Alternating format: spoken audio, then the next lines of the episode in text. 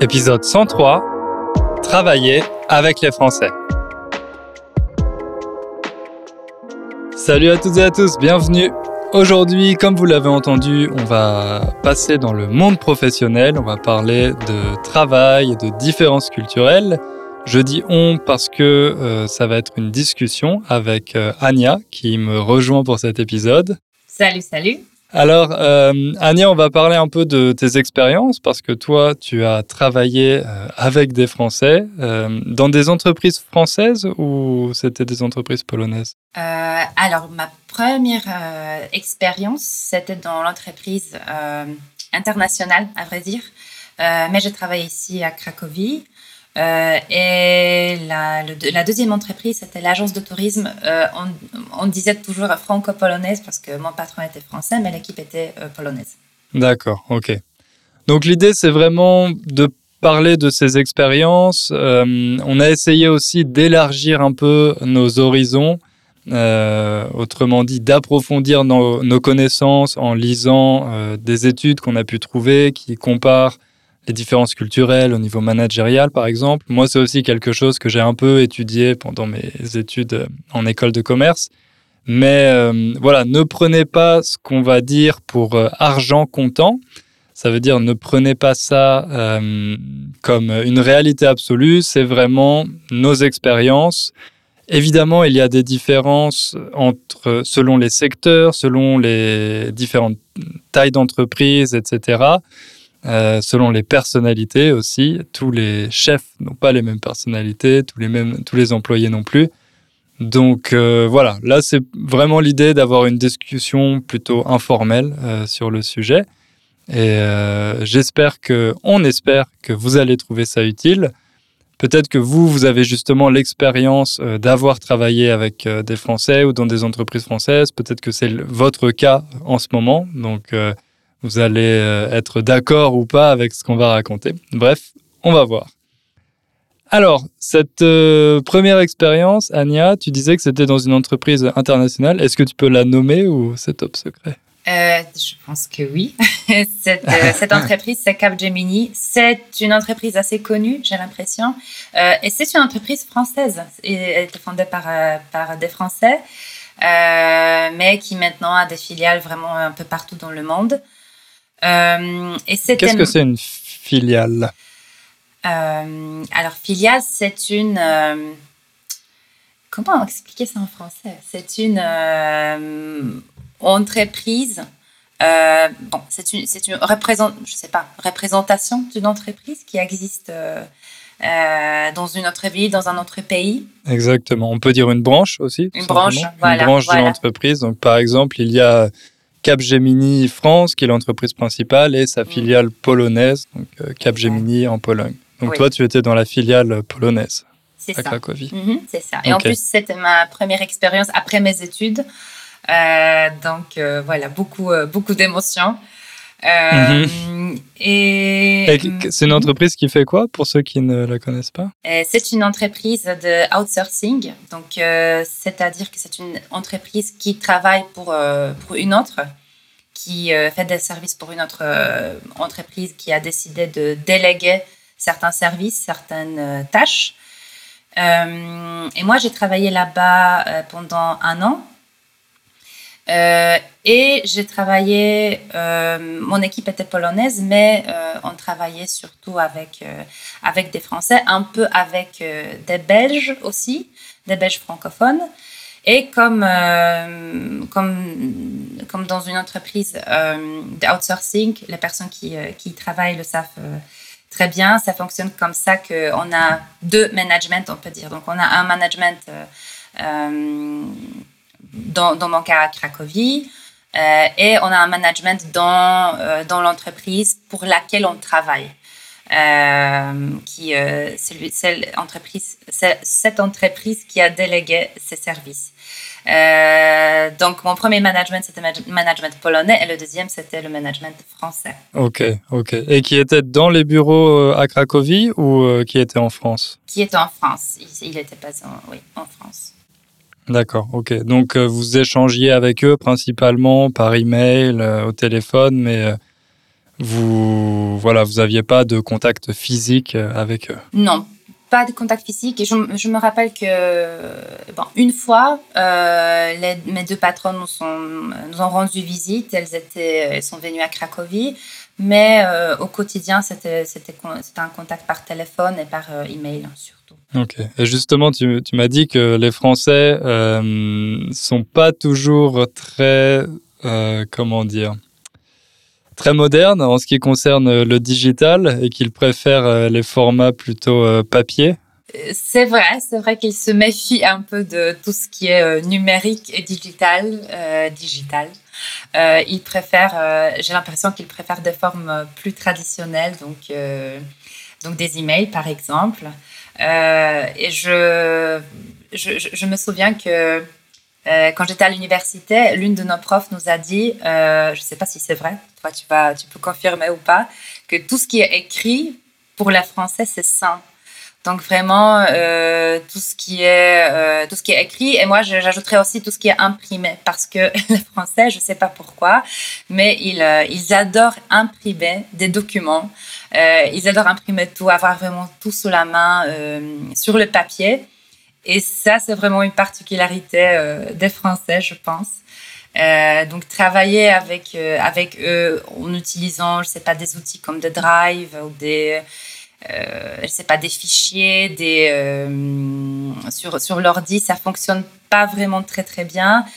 Eux, ils préfèrent avoir tout tout imprimé, tout sur eux, sur le papier. Donc ça, c'est quelque chose que tu as remarqué plutôt avec le dans ta dans l'autre entreprise, dans l'agence de voyage, avec euh, le directeur, c'est ça, qui voulait tout avoir euh, en format imprimé? Euh, avec lui, non, pas vraiment, parce que mon patron, même s'il est français, il habite depuis 15 ans en Pologne, donc on peut dire qu'il est un peu naturalisé polonais. Mhm. Il a donc il a il a adopté le digital. Oui, il a adopté le digital. Oui, il se il se débrouille très très bien avec avec tout ça. Euh, donc lui, il a une approche un peu différente. Euh, mais oui, j'ai remarqué ça avec nos, clients dans l'agence, euh, avec nos groupes, parce que dans mon agence de voyage, on s'occupait le plus souvent des groupes, des groupes des jeunes des groupes d'adultes qui, à chaque fois, venaient avec leur dossier imprimé, même s'ils même s'ils avaient tout ça, je sais pas, sous, sous d'autres formes, formes digitales. Euh, et j'ai remarqué ça donc euh, dans mon agence, mais aussi dans, euh, dans, dans Capgemini, donc mon premier, premier lieu de travail. Ok. c'est vrai qu'on a, on a tendance à penser que tout ce qui est écrit est, sacré. On a un mm. grand respect pour, pour les, les, documents et le format papier, pour les livres aussi. J'ai pas vu d'études sur le sujet, mais bon, de manière générale, les livres papier dans le monde entier sont toujours plus populaires que les livres au format numérique. Mais ça ne me surprendrait pas qu'en France, ce soit encore plus le cas euh, qu'ailleurs. Euh, bon, nous, chez Inner French, on est plutôt moderne, je, pense. Parce que c'est vrai qu'on a tout euh, voilà, sur le cloud, sur le drive. on a très peu de format papier.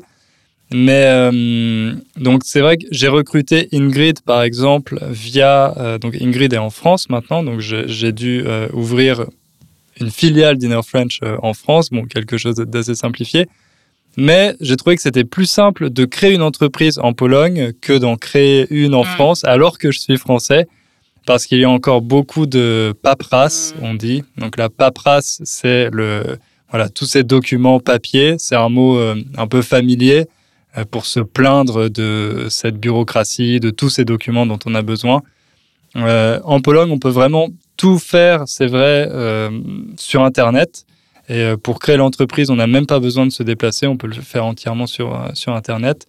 en France, ça commence à devenir le cas, mais il y a encore de temps en temps un document, on ne sait pas pourquoi, qu'il faut hmm. imprimer et envoyer par la poste, qu'on ne peut pas envoyer par email. Donc ça change, mais effectivement, ça, ça, prend, ça prend un peu de temps. Ça a changé aussi un peu, je pense, à cause du Covid, de cette contrainte qu'on a. Et oui, je, je, je, remarque, j'ai remarqué ça aussi en Pologne que, que ça, ça a changé ces derniers temps. Donc maintenant, c'est encore plus facile de, euh, d'envoyer certains documents. Il y a des, des, plateformes, et puis il y a plus de plateformes, il y a plus de possibilités pour vraiment rester chez soi mhm. et, euh, et, envoyer ce qu'il doit, ce qu'il faut envoyer euh, par email. C'est vrai. Et tu disais aussi que les Français préfèrent en général le contact par téléphone plutôt que par email. D'après ton expérience. Oui, j'ai l'impression qu'ils préfèrent le contact par téléphone parce que ils sont, en général, ils sont très dans le, dans le relationnel. Donc, euh, les relations pour eux, j'ai l'impression, les relations au travail sont très importantes. Euh, et ce contact par téléphone, je pense qu'il est euh, particulièrement important quand c'est le premier contact. Donc, quand on ne connaît pas la personne qu'on contacte, c'est vraiment bien de, téléphoner, de connaître sa voix. et ça, ça, crée déjà une certaine relation un, tout petit plus proche que, que par email. Euh, et aussi, euh, je pense que le contact par téléphone est la, meilleure solution quand il y a un problème qu'il faut résoudre. Euh, et, et, là, je sais que, que les Français, ils, vraiment, ils apprécient ce contact parce que ça montre aussi qu'on est réactif, qu'on est dynamique, parce que ce, contact par, par euh, téléphone est toujours un peu plus dynamique. Euh, et oui, ça, ça, par exemple, dans, dans l'agence de, de, tourisme où j'ai travaillé, euh, ça, on pratiquait toujours. Donc, le premier contact, c'était toujours, même si on envoyait un email, on, on téléphonait aussi à notre client. Et puis, s'il y a un problème, s'il y avait un problème, on, on le contactait aussi plutôt par, par téléphone. C'est vrai. Ça aussi, j'ai l'impression que c'est en train de changer, euh, que c'est quelque chose d'assez générationnel et chez les gens de ma génération et les gens encore plus jeunes, maintenant on préfère l'email parce hmm. qu'il y a plusieurs études qui montrent euh, au niveau international que les jeunes ont de plus en plus une espèce de phobie du téléphone et qu'on préfère euh, la, forme écrite. Mais euh, c'est vrai que c'est assez apprécié par les managers quand quelqu'un n'a pas peur euh, voilà, de prendre le téléphone pour appeler le client et, résoudre un problème tout de suite, parce que ça peut éviter certaines confusions. Et souvent, on dit qu'il faut parler de vive voix. Euh, ce qui est un peu bizarre parce qu'on ne peut pas vraiment parler d'une autre manière, mais voilà, parler de vive voix, ça veut dire qu'on va, on va résoudre un problème euh, en, parlant à l'oral et pas euh, par écrit. Donc voilà, euh, parler de quelque chose de vive voix en direct, ensemble, même si c'est par téléphone. Oui, c'est vrai. Donc, donc ouais, c'est vrai que le, téléphone, ça, ça, reste quelque chose d'assez important et c'est une forme de, de communication que les Français continuent, en tout cas au travail. Euh, une forme de, communication qui, est privilégiée. Euh, d'ailleurs, ça me fait penser, est-ce que tu as entendu parler de cette loi qui est passée en France, le droit à la déconnexion? Ah non, non, pas encore. Non? Donc ça, c'est une loi qui est passée en, 2016 dans le cadre euh, plus général de la loi travail. Et ça a été, on en a pas mal discuté, même j'ai vu ça dans certains journaux aux États-Unis, des journaux britanniques aussi où en fait, euh, c'est une loi qui est censée protéger les salariés en leur accordant le droit de ne pas répondre au téléphone ou de ne pas être joignable hmm.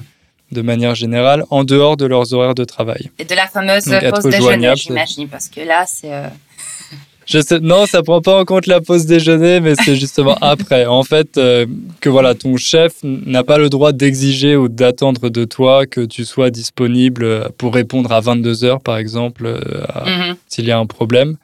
Euh, donc, c'est ce qu'on appelle ce, droit à la déconnexion, qui est vraiment important maintenant parce que effectivement, avec le télétravail, il y a de moins en moins cette séparation entre vie professionnelle et vie privée.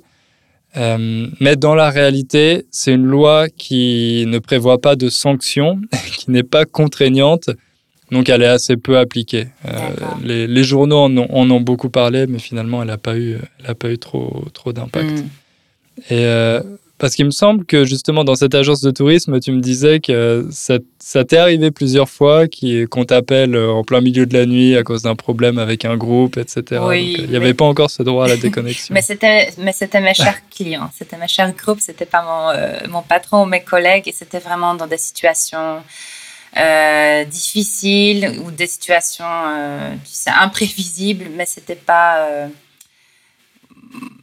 c'était pas c'était pas quelque chose qui se fait normalement mais euh, le tourisme c'est un domaine vraiment très très spécifique. Donc tu peux imaginer que c'est pas si quelqu'un a son vol à à 10 heures euh, du soir et qu'il euh, qu'il perd son bagage bon qu'est-ce qu'il fait? Il téléphone il téléphone chez hmm. l'agence pour pour demander de l'aide. Donc ce sont des situations c'était plutôt des situations comme comme ça et sinon, est-ce que toi, parmi les Polonais, tu as l'impression qu'il y a vraiment cette euh, séparation entre la vie privée et la vie professionnelle? Est-ce que les, entreprises respectent ça et les managers? Je pense qu'en général, oui, mais j'ai remarqué la même chose que, qui se passe en France, c'est-à-dire que maintenant, euh, avec le Covid, avec le télétravail, euh, beaucoup de gens travaillent chez, chez soi, il y a ce problème qu'ils travaillent ils travaillent plus et que, euh, que le patron se donne un peu cette, euh, ce droit à, leur téléphoner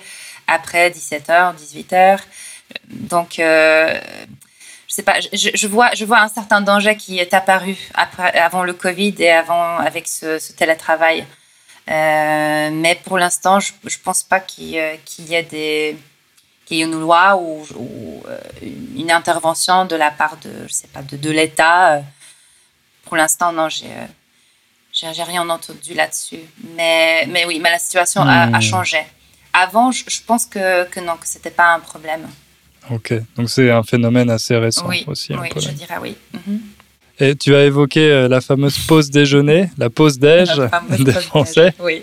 Euh, est-ce que justement dans, dans, cette agence de tourisme dont le directeur était français, est-ce que vous faisiez la pause déj? Est-ce qu'il avait réussi à imposer ça euh, ou pas? Euh, Nous, dans notre agence, on avait une pause de 30 minutes, donc un peu plus que qui est prévu normalement par la loi polonaise, parce que dans notre loi, la pause déj dure seulement 15 minutes. Donc, euh, on peut rien faire en 15 minutes. on peut rien faire. Euh, on n'a même pas le temps d'acheter un sandwich. Exact. Donc 30 minutes me semble vraiment un minimum. Euh, donc oui, donc on, faisait la pause déj plutôt à la polonaise, mais un peu plus lent. oui, mais je sais, je sais que cette, que cette fameuse pause déj c'est quelque chose vraiment de très important dans la, dans la culture française et ça il faut aussi prendre ça en considération quand on travaille avec, euh, avec des Français. Euh, c'est impossible de, de, les joindre à cette heure-là. Et voilà, qu'il faut leur donner euh, du temps et, reprendre, reprendre après, après la pause. Effectivement, donc la pause déj, en général, c'est une heure, entre 13h et 14h. Parfois, c'est même 1h30 dans certaines entreprises, de 12h30 à 14h. Et c'est vraiment quelque chose de sacré. Mm. Donc, euh, on ne peut pas mettre de réunion pendant la pause déj. On n'essaye pas d'appeler quelqu'un parce que voilà, la personne ne sera pas joignable. Ou si vous arrivez à la joindre, ça veut dire qu'elle euh, passe sa pause déj devant son ordinateur parce qu'elle a vraiment du retard au niveau de son travail et elle va pas être de bonne humeur. Donc, dans tous les cas, c'est une mauvaise idée. Oui. Et euh, qu'est-ce que tu en penses, toi, de cette pause déj? Est-ce que tu préfères. Euh, donc, 30 minutes pour toi, c'est suffisant ou est-ce que tu préfères avoir une vraie pause qui, qui divise euh, ta journée en deux?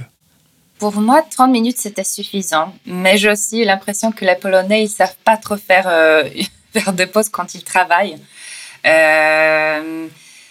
oui, 30 minutes me semble, me semble suffisant. Une heure, je sais pas. Je peur que c'est un un peu trop et que je sais pas, je me déconcentre ou je je sais pas.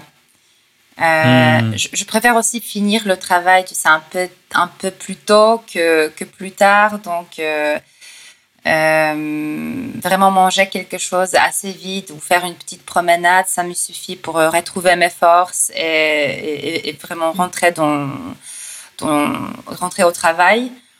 Euh, donc non, moi je j'aimerais pas avoir euh, une pause d'une heure ou une heure et demie au hmm. travail. Ouais, j'ai l'impression que les Polonais, vous travaillez plutôt en un seul bloc, quasiment. Et euh, voilà, vous arrivez assez tôt au travail et vous faites tout ce que vous avez à faire pour après ne, pas finir trop oui. tard.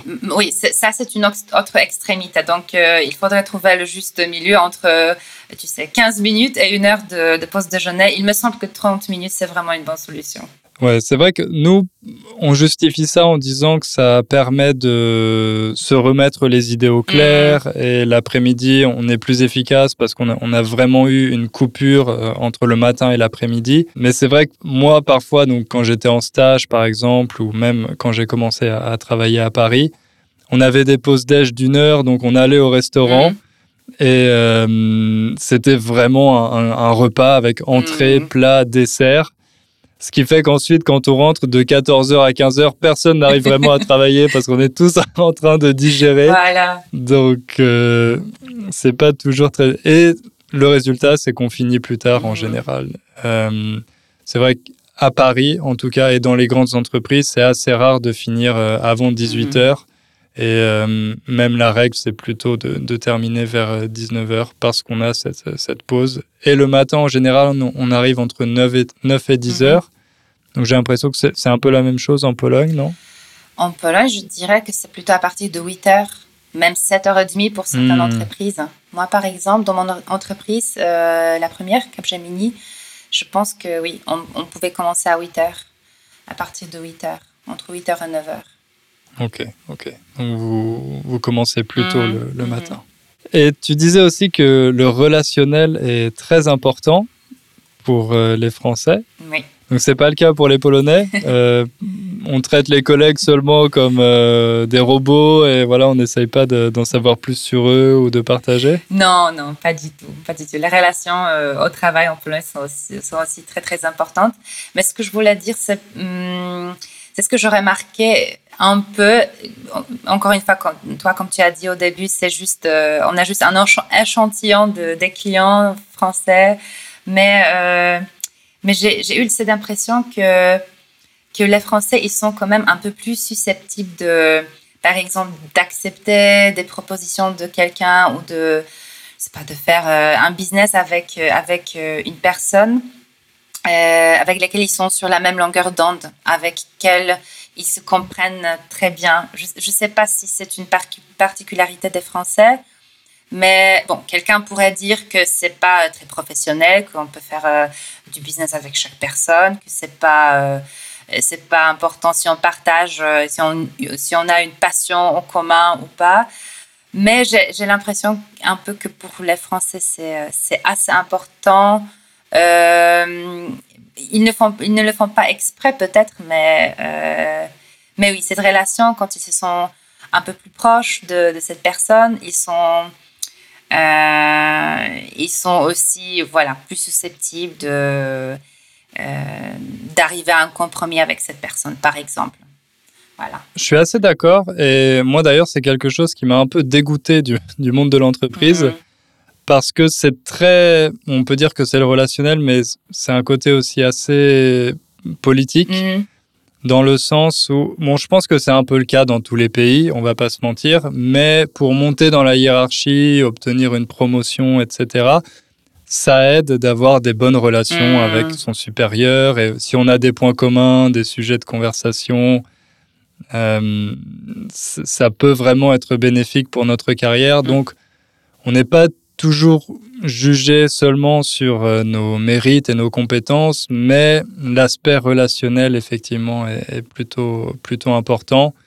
Je pense que c'est le cas, bon, c'est peut-être un stéréotype, mais dans les pays latins, en général, c'est quelque chose d'a- d'assez répandu, Mhm. à mon avis. Oui, en parlant de la, de la hiérarchie, c'est ce que je remarquais, c'est que ce, ce sentiment de la hiérarchie, justement, est très, très fort euh, chez les Français. C'est très bien marqué la position de la, de la chef ou du chef euh, dans l'entreprise ou dans l'équipe.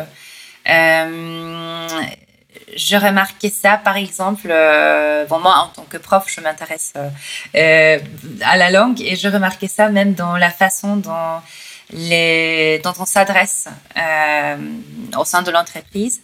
Donc nous, par exemple, en polonais, on n'a que, que deux formes. On peut soit se tutoyer, soit se vous voyez. Et en français, il y a, on peut dire, une forme euh, hybride. Donc, euh, même si on a de bonnes relations avec quelqu'un, même si on travaille avec cette personne depuis longtemps, euh, on utilise, par exemple, la forme, je sais pas, Camille, est-ce que vous avez vu? Donc, on appelle cette personne par son prénom, Camille, comme si on était vraiment proche. Mais après, on continue avec vous. Et ça met une certaine distance.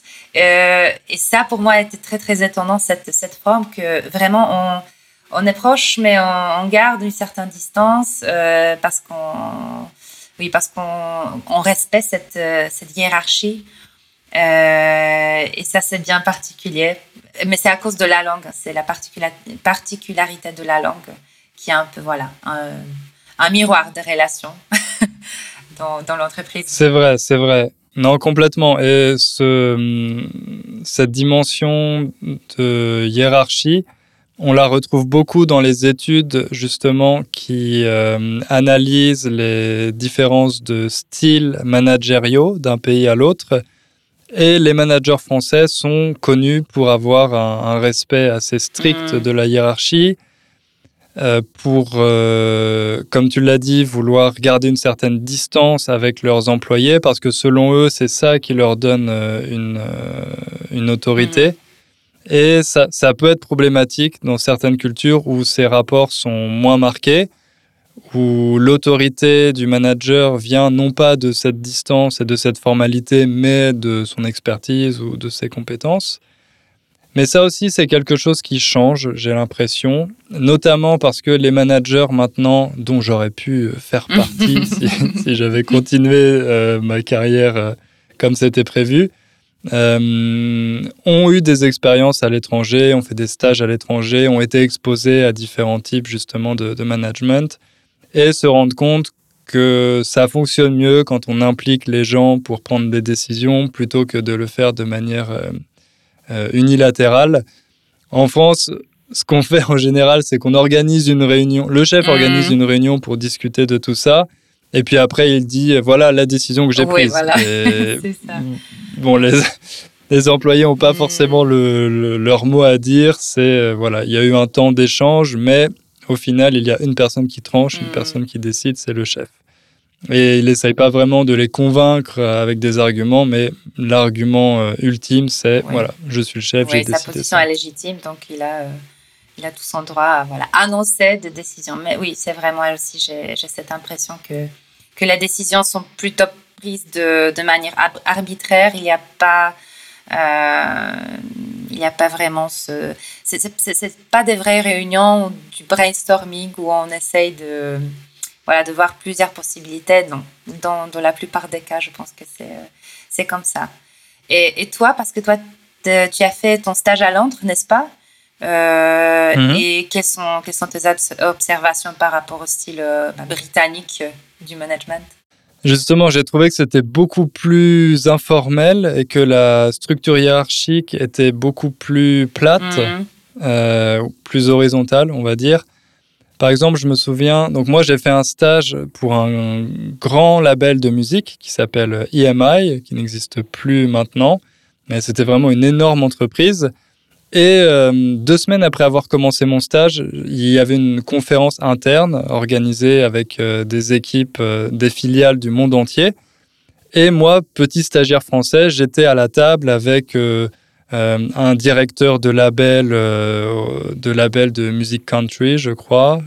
enfin voilà, avec des personnes vraiment qui avaient beaucoup d'expérience. Et il y avait des exercices de brainstorming pour trouver des nouvelles idées, etc. Et, ce, ce, directeur me demandait mon avis, par exemple, et il savait très bien que j'étais, j'étais seulement stagiaire, mais on, voilà, il se disait, bah, peut-être que lui, il a un point de vue différent, il a quelque chose, euh, il peut nous apporter quelque chose. Et ça, j'ai beaucoup de mal à imaginer une situation similaire euh, dans une entreprise française où, euh, voilà, j'aurais même pas pu être assis à la, la, table de mmh. cette personne déjà. Et, euh, et c'était pas quelque chose de complètement euh, superficiel parce qu'ensuite, je me souviens, il y avait une petite pause déjeuner aussi, même si on était à Londres.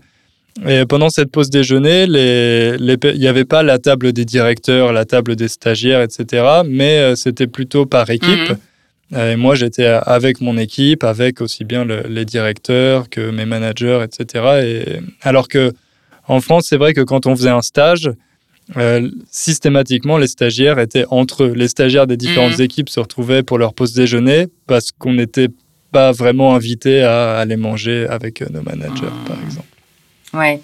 Donc ces, ces, rapports hiérarchiques sont, sont assez marqués. Et c'est ce que tu c'est ce que tu dis, ça me fait penser aussi à une autre étude assez intéressante qui a été publiée par euh, par la société qui s'appelle Steelcase, il me semble, euh, entreprise. Et c'est une entreprise qui est spécialisée dans le mobilier de bureaux et aménagement d'espaces de travail.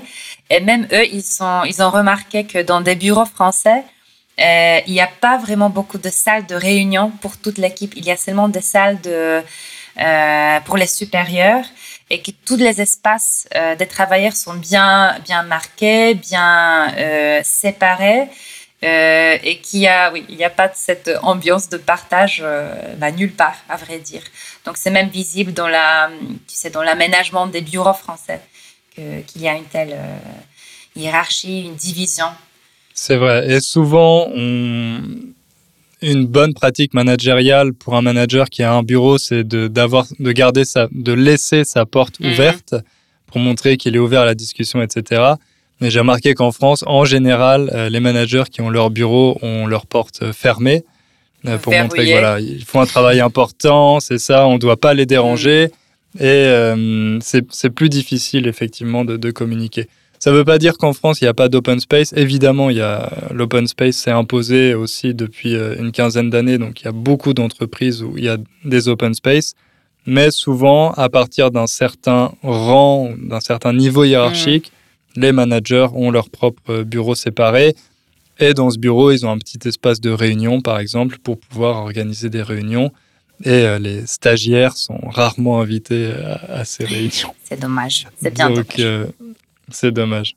Mais c'est drôle parce que je pensais qu'avec votre histoire, euh, parce que la hiérarchie c'était aussi quelque chose de très important euh, à l'époque du communisme en hmm. Pologne, que peut-être ça serait un héritage, quelque chose qui serait resté, mais euh, bon, j'ai l'impression que c'est pas forcément pas le cas. Pas trop, pas trop, ou peut-être, je sais pas, on, on, veut réaliser un peu American Dream et on a adopté un peu le mhm. style américain, je sais pas euh, où, vraiment, euh, voilà, donc le style des réunions ouvertes où chacun peut s'exprimer.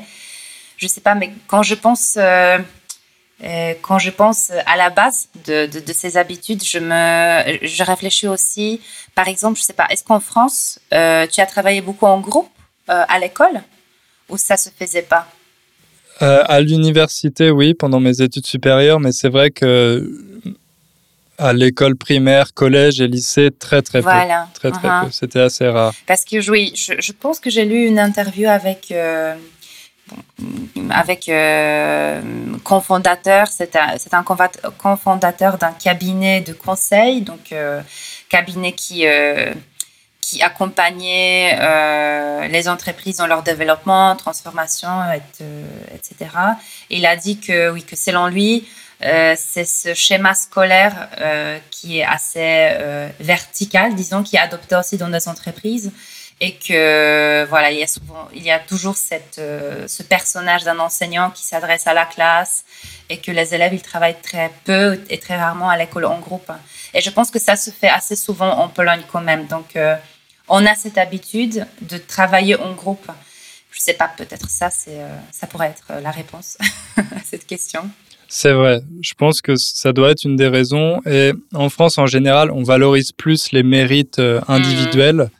Donc, chacun est censé se développer et on croit plus qu'une personne euh, plus intelligente ou plus douée que les autres va trouver la solution toute seule mm. plutôt que, qu'un groupe entier, euh, voilà, en travaillant ou, en faisant un brainstorming. Donc, ça, ça se retrouve aussi. Dans les réunions, en fait c'est très rare euh, de faire des réunions pour faire des brainstorming. En général, c'est plutôt pour euh, répartir les différentes mhm. tâches, euh, pour voilà organiser le travail, mais pas vraiment pour essayer de, de trouver une solution tous ensemble, mhm. etc. En général, on pense que le chef ou voilà, il y a une personne qui est responsable de trouver une solution à ce problème et ensuite elle organise toute l'équipe pour mettre en place, pour implémenter cette solution. Mhm. Mais bon, également en France, c'est vrai qu'on a aussi euh, maintenant cette. Euh, on regarde vers les États-Unis, vers l'Allemagne, vers les pays nordiques pour le management. Mhm. Donc on, s'adapte aussi et c'est quelque chose qui est en train de, changer. il y avait un point qui me semblait intéressant quand on, a discuté pour préparer cet épisode, c'était euh, un, paradoxe que tu évoquais entre d'un côté la logique et de l'autre euh, les sentiments. Qu'est-ce que tu veux dire euh, par là? Je voulais dire que j'ai l'impression que, le, que les Français, ils sont très dans la logique. Ça veut dire que, pour, pour présenter un projet, par exemple, pour je sais pas, pour, pour qu'une décision soit prise, il faut vraiment euh, présenter des arguments concrets, logiques. Il faut, euh, il faut bien, euh, bien montrer quelles seraient les conséquences d'une telle ou telle action. et c'est, c'est, ça ne m'étonne pas parce que toute cette philosophie du rationalisme est très, très bien, très fortement ancrée dans la culture française. Mais de l'autre côté, je me souviens d'avoir entendu plusieurs fois cette question donc on discute, on discute d'un projet ou euh, je sais pas d'une tâche à faire. Et puis il y a cette question de la part euh, d'un Français, d'une Française. Et toi, comment tu le sens ce projet? Et, toi, comment tu le sens? Et donc euh, tout, d'un coup, moi, je voilà, on se on se réfère à, nos sentiments, on fait référence à, nos sentiments. oui, et ça, ça, m'a étonné. Au début, ça, ça m'a vraiment étonné. Et je ne sais pas, à vrai dire, euh, quelle est la raison et pourquoi euh, ils ont posé cette question, mais c'est comme, je ne sais pas, c'est comme ils, euh, recouraient à l'intuition ou. C'était bizarre. C'est vrai, peut-être que. Ouais, on a tous ces arguments et tous ces, plans, ces stratégies, et, mais on essaye aussi de laisser une place peut-être à l'instinct, en particulier les personnes qui, qui ont beaucoup d'expérience. Euh, ça, je, me rappelle que j'avais rencontré ce cas aussi euh, à Londres, mhm. où en fait, moi j'étais dans une équipe qui, donc c'était le euh, Consumer Insight. Mhm. Donc en fait, on analysait comment tel artiste fonctionnait auprès de tel groupe dans la population, auprès des jeunes, auprès des femmes célibataires. Donc on avait différents segments comme ça. Et en fonction de ces données, de ces études, on essayait de choisir quel euh, single, euh, on, essayait de choisir un titre qui serait le single principal euh, d'un album, par exemple, ou alors comment faire la promotion, quels canaux de communication utiliser en fonction de, nos cibles. Donc on avait toutes ces, toutes ces données, toutes ces études, mais en face, parfois, il y avait un directeur de label qui disait, oui, ok, c'est très bien tous ces chiffres, mais moi, ça fait 20 ans que je fais ce métier. Hmm je sais euh, quel single va fonctionner et j'ai pas besoin que vous me donniez de, conseils. Donc euh, ça, aussi, je pense que c'est quelque chose qui vient avec l'âge, avec l'expérience. voilà, on, a très confiance, on a énormément confiance en, son instinct et on se réfère moins à la logique et, à la rationalité, mm. peut-être. Oui, la chiffre, c'est pas tout. Hein. Ok, je pense qu'on a fait le tour des points qu'on voulait évoquer. Euh, bon, en conclusion, travailler avec des Français, c'est cool, pas cool? Qu'est-ce que tu en penses? C'est trop cool. Hein. C'est toujours cool de travailler avec des gens d'une autre culture. Euh, donc oui. Ok, très bien. Si vous aussi, vous avez des témoignages, des expériences, des commentaires, des choses à partager sur ce sujet, n'hésitez pas à aller sur innerfrench.com et laissez un petit commentaire sur euh, la page de l'épisode. Je suis sûr qu'il va y avoir des discussions et des débats enflammés. Et nous, on vous dit à bientôt et on se retrouve dans deux semaines pour un nouvel épisode. Ciao À bientôt